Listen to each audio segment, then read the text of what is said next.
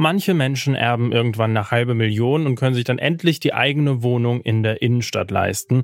Andere gehen komplett leer aus. Der Ostbeauftragte der Bundesregierung Carsten Schneider, der fordert jetzt, dass alle jungen Menschen ein sogenanntes Grunderbe bekommen.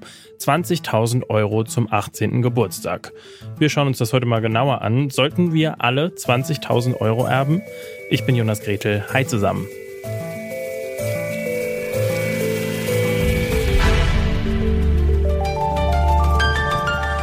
Zurück zum Thema.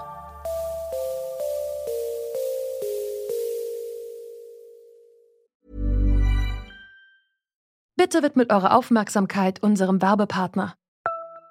Die Suche nach geeigneten Mitarbeitenden kann viel Zeit in Anspruch nehmen, muss sie aber nicht unbedingt, denn man kann sich helfen lassen. Zum Beispiel mit den Premium-Stellenanzeigen von Indeed, denn damit wird eure Stellenanzeige in der Suche sichtbarer und Bewerberinnen und Bewerber werden schneller auf euch aufmerksam. Indeed schenkt euch jetzt 75 Euro Startguthaben für eure Premium-Stellenanzeigen. Klickt dazu auf den Link in den Show Notes. Es gelten die AGB. Die Schere zwischen arm und reich geht in Deutschland immer weiter auseinander. Die reichsten 10% besitzen mittlerweile etwa die Hälfte des Nettovermögens, die ärmsten 10% besitzen fast gar nichts. Von denen leben besonders viele in Ostdeutschland und vielleicht kommt der Vorschlag zum Grunderbe deshalb auch von Carsten Schneider. Der ist nämlich der Ostbeauftragte der Bundesregierung und er fordert, dass alle Deutschen zum 18. Geburtstag 20.000 Euro bekommen. Damit sollen die, die sich das bisher nicht leisten konnten, sich zum Beispiel selbstständig machen oder ein Studium anfangen. Finanziert werden soll das Ganze über eine höhere Erbschaftssteuer. Die Idee dahinter ist nicht neu. Das Deutsche Institut für Wirtschaftsforschung, kurz DIW, hat schon vor ein paar Monaten ein Grunderbe von 20.000 Euro ins Spiel gebracht. Geleitet wird das von Marcel Fratscher. Und ich habe ihn im Interview erstmal gefragt, was so ein Grunderbe denn überhaupt reißen könnte. Ein Grunderbe würde mehr Chancengleichheit und vor allem bessere Startchancen für junge Menschen ermöglichen. Denn die Idee ist, dass jeder junge Mensch im Alter von 18 20.000 Euro bekommt und damit selber entscheiden kann, was er oder sie macht, ob es für die eigene Fortbildung irgendwann mal später investiert oder sich mal eine Auszeit zu nehmen oder sich mal selbstständig zu machen. Also die Idee ist ein ganz positives Element, also Menschen Startchancen zu verbessern und zwar allen, auch bei denen die Eltern jetzt nicht so viel Geld haben oder gerade bei denen, wo die Eltern nicht so viel Geld haben. Mit 18 Jahren ist ja aber auch schon einiges passiert. Wer da in Armut aufgewachsen ist, der hat dann schon viele Jahre drunter gelitten. Die Schule ist dann für die meisten auch schon abgeschlossen und damit sind auch einige Weichen für die Zukunft schon gestellt. Würden Sie nicht sagen, dass das Geld dann reichlich spät kommt? Naja, das Grunderbe ist ja nicht die Antwort auf alle Probleme. Der Staat muss besser, mehr investieren in Bildung, vor allem in frühkindliche Bildung, die ersten sechs Jahre des Lebens die Idee des Grunderbens ist jetzt nicht ein Manko auszugleichen, das in den ersten 18 Jahren entstanden ist, sondern hier geht es darum, jungen Menschen mehr Eigenverantwortung, mehr Freiheit zu geben, zu sagen, hier habt ihr 20.000 Euro, damit könnt ihr etwas machen. Also das Ziel ist gar nicht konkret, was gegen Armut auszurichten. Nein, das Idee vom Grunderbe ist nicht gegen Armut zu kämpfen, sondern es ist Menschen Möglichkeiten zu geben, für sich selbst frei oder freiere Entscheidungen zu treffen. Wird es aber nicht vielleicht trotzdem effizientere Wege geben, junge Menschen zu unterstützen? Also vor allem die, die die Unterstützung auch wirklich brauchen. Wäre das Geld nicht zum Beispiel besser in Lohn- und Mietpolitik oder eben in BAföG investiert? Das Grunderbe ist jetzt kein, kann nicht und soll nicht das BAföG ersetzen. Ja? Beim BAföG geht es darum, dass man eine Ausbildung finanziert. Die Idee des Grunderbes ist wirklich äh, ja auch nicht, dass jetzt ein 18-Jähriger das Geld innerhalb von einem Jahr auf den Kopf hauen soll, sondern das ist im Prinzip ein Konto, so muss man sich das vorstellen.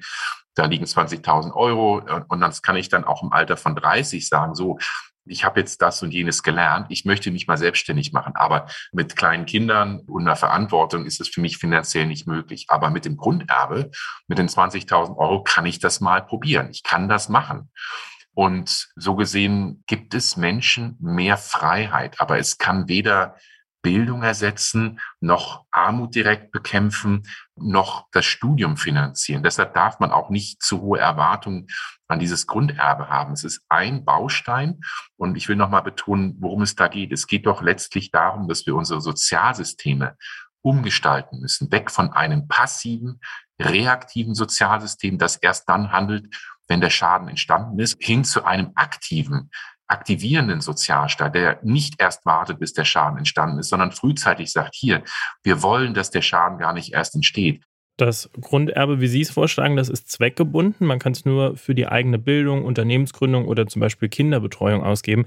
Trauen Sie den jungen Leuten nicht so sinnvoll mit dem Geld umgehen zu können? Doch, ich glaube, das traue ich den Menschen zu. Und ich glaube, wir als Gesellschaft sollten auch nicht zu paternalistisch sein und zu sagen, wir wissen besser, was hier mit dem Geld anzufangen hat, sondern hier geht es schon auch darum, den Menschen ein Signal zu geben, zu sagen, ähm, ihr bekommt das Geld von der Gesellschaft, ja, die geben euch das Geld und ihr habt damit auch eine gewisse Verantwortung, auch der Gesellschaft etwas zurückzugeben. Das Deutsche Institut für Wirtschaftsforschung hat das Grunderbe schon im Dezember vorgeschlagen. Carsten Schneider von der SPD hat es letzte Woche nochmal auf den Tisch gepackt und seitdem schlägt ihm ganz schön viel Gegenwind entgegen. Auch aus der eigenen Koalition, von der FDP zum Beispiel, finden viele, so ganz pauschal Geld an alle zu verteilen, das bringt nichts. Man sollte es jungen Menschen stattdessen einfacher machen, Selbstvermögen aufzubauen.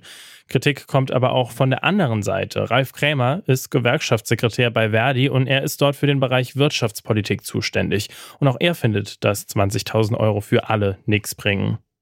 Das hört sich erstmal attraktiv an, das sehe ich auch so.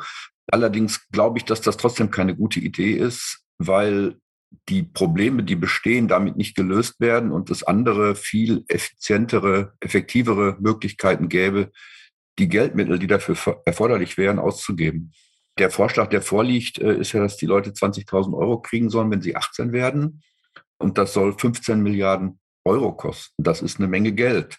Man muss sich klar machen, dass man damit fast 300.000 äh, Leute auf Dauer beschäftigen könnte, zum Beispiel im Bereich der Pflege, wo das sehr nötig ist, oder im Bildungswesen, dass das BAföG, äh, was eine ganz wichtige Maßnahme ist und was zu niedrig ist, dass das drei Milliarden Euro ungefähr im Jahr kostet. Das heißt, man könnte das massiv erhöhen. Man könnte das als Vollzuschuss machen. Man könnte das auch auf Schülerinnen und Schüler ausweiten aus ärmeren Familien und so weiter. Das hebt die Ungleichheit der Chancen nicht auf gegenüber denen, die von Anfang an gute Bedingungen hatten.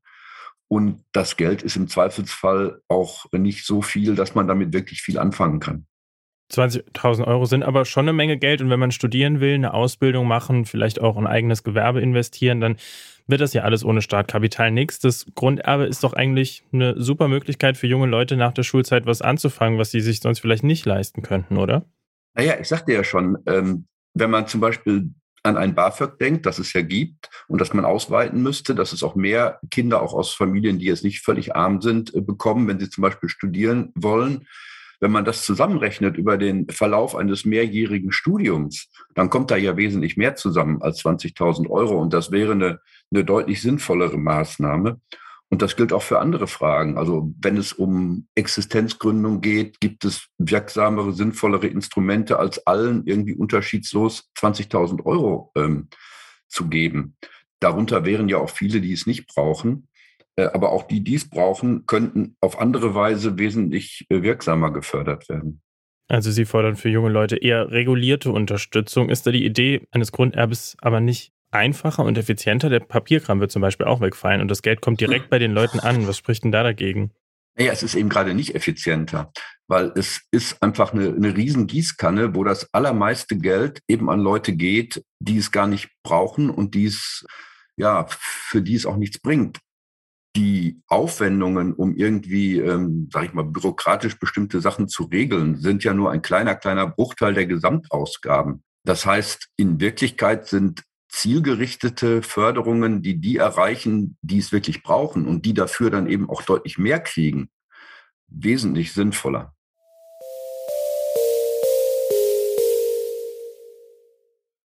Ein Grunderbe von 20.000 Euro kann gesellschaftliche Ungleichheit nicht aufheben, denn wer von Armut betroffen ist, leidet mitunter schon seit der Kindheit darunter. Allerdings würden 20.000 Euro es vielen Menschen möglich machen, etwas auszuprobieren. Zum Beispiel, wenn man ohne das Geld keine Ausbildung anfangen kann, weil man sich um die Kinderbetreuung kümmern muss.